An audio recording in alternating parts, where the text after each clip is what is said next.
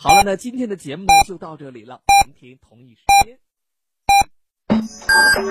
FM 九九八提醒您，现在是北京时间二十二点整。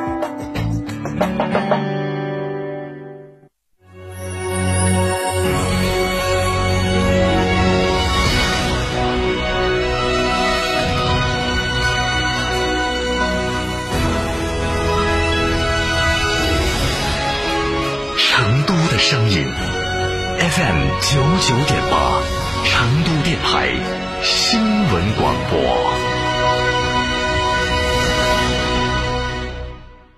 你变了，我变了？对，你真变了。你说我哪变了？以前你只会用声音，可现在……对，现在我还能靠颜值视频直播，微信、微博、快手、抖音一直播，今日头条、喜马拉雅、厅堂 FM，到处都有我的身影，全媒体矩阵，我就是如此多变。可是只有一样不变，什么不变？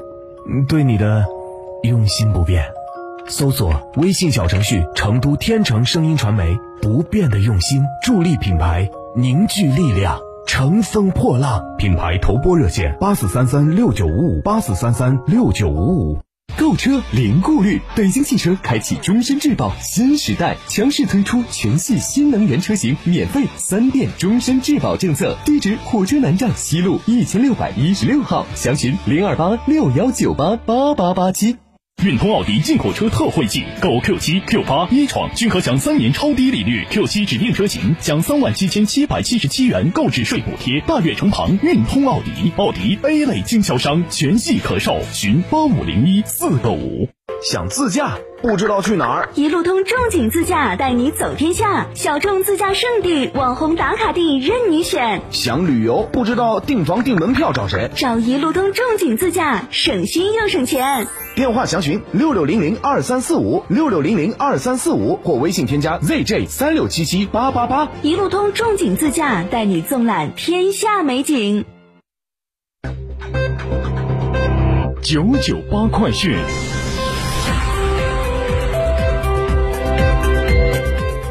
这里是成都新闻广播 FM 九十九点八，我们来关注这一时段的九九八快讯。首先来看本地消息。记者今天从成都大运会执委会获悉，今天在三三九电视塔海洋馆门口设立的大运会城市志愿者招募站引起了市民和游客朋友的注意。今天和明天，首批二十个大运会城市志愿者招募站会在春熙路太古里 IFS 商圈、国际金融城、熊猫基地、三三九电视塔、华府大道地铁口等重要的潮流商圈、网红打卡点、交通枢纽站点陆续亮相，开展大运会宣传和大运会城市志愿者招募工作。市民可以通过扫描二维码注册成为大运会城市志愿者，完成注册后还可以通过注册平台，根据自身的技能条件和实际需求，主动选择参与不同类型的志愿服务项目。同时，招募站内每天都有志愿者开展大运文化、志愿精神等的宣传，市民朋友也可以前来招募站点休息和了解相关的知识。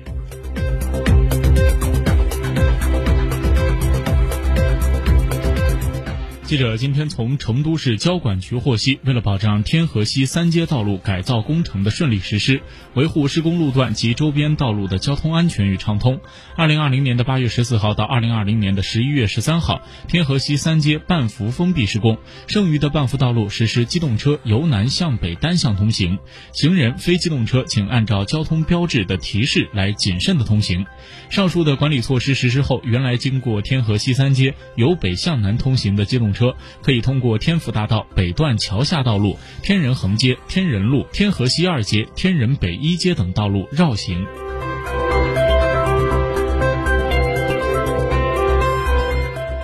来看国内方面的消息。记者今天从公安部获悉，今年五月，公安部部署全国公安机关开展“昆仑二零二零”专项行动，依法严厉打击危害食品、药品、生态环境安全、侵犯知识产权和涉野生动植物等领域的违法犯罪，切实保障人民群众生命健康安全，维护良好的生态环境和市场经济秩序。全国公安机关按照公安部统一部署，勇于担当作为，强化破案攻坚，全环节、全要素、全链条打击违法犯罪，破获一批大要案件，专项行动取得阶段性的明显成效。截至目前，共破获刑事案件二点四万余起，捣毁违法犯罪窝点四千七百余个，打掉犯罪团伙三千余个，抓获犯罪嫌疑人四点三万余名，涉案总价值达到一百八十五亿元。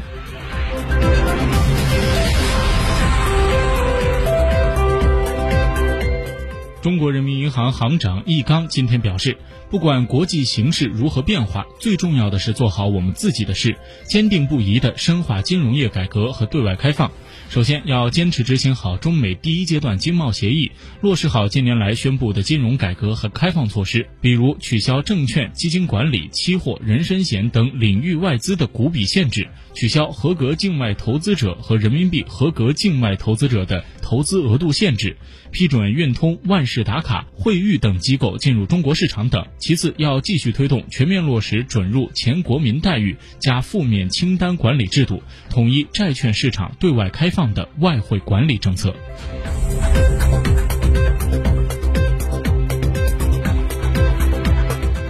应急管理部今天中午十二点发布未来三天全国自然灾害综合风险预警提示，预计八月九号到十一号，我国北方多地降雨频繁，华北、东北多强对流天气。十一号，西北的东部会有一次强降雨的过程，风雹、山洪、滑坡和泥石流等灾害风险高，需要提前的做好危险区群众转移工作。云南的西南部、西藏东南部、贵州南部等地降水偏多，四川盆地局地可能会出现极端的降水，需要防范暴雨区内洪涝、地质灾害的风险。关注长江上中游的涨水过程，江淮、江汉等地仍然有分散性的大到暴雨，安徽、湖北、湖南、江苏等地需要防范中小河流洪水、城市内涝和地质灾害风险。江南、华南东部、内蒙古西部、新疆南疆盆地等地需要防范高温干旱及自身风险。今年的第五号台风蔷薇将在我国的东海东部海域北上，并造成风雨的影响。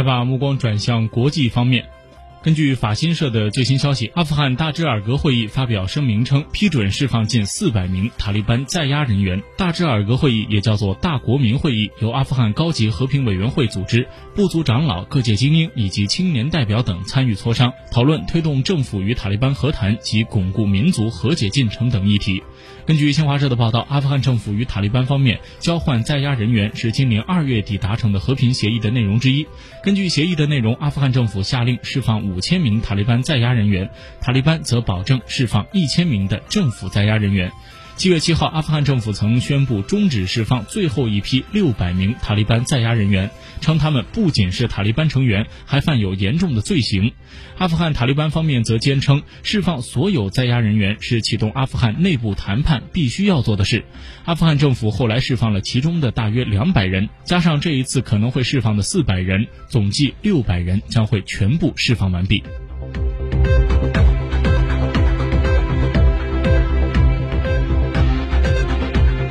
印度国防部长拉吉纳特·辛格今天宣布，印度国防部将在未来的四年逐步对一百零一种军事产品实施进口禁运，以促进印度国防产业的本土化。辛格表示，印度总理莫迪呼吁建立一个以经济、基础设施、系统、人口和需求五大支柱为基础的印度，并宣布了一项名为“自力更生印度”的特别经济计划。